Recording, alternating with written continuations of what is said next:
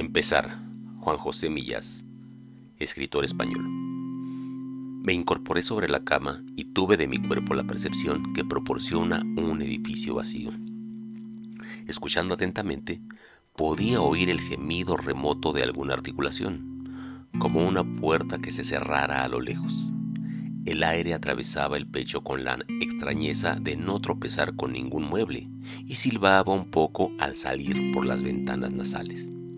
La gripe me había abandonado.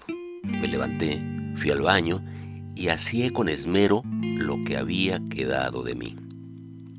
Una vez reconstruido, me propuse recuperar la rutina anterior a la enfermedad, pero las cosas no fluían. El café no sabía café, ni el periódico a tinta.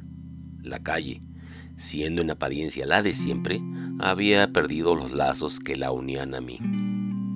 Entré en un bar donde creyeron reconocerme, pero yo sabía que saludaban a otro que había vivido en este mismo cuerpo que ahora era un edificio vacío. Me acerqué a la máquina de tabaco y me pareció un artefacto incomprensible. No la usé por miedo a que me diera las gracias. La gripe se había llevado el 80% de mí al desaparecer.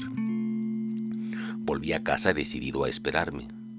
De vez en cuando se escuchaba un frenazo procedente de la calle. Por la noche, unos borrachos pasaron cantando bajo la ventana y estrellaron una botella vacía contra el piso. Tomé un libro de los garantizados y leí unas páginas sin recuperar el placer que su lectura solía proporcionarme.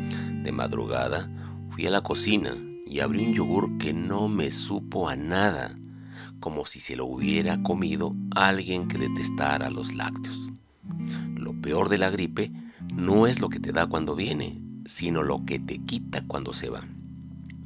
Es cierto que dentro de ese edificio vacío, si tienes paciencia, vuelves a germinar con el paso del tiempo, pero tardas lo tuyo en alumbrarte.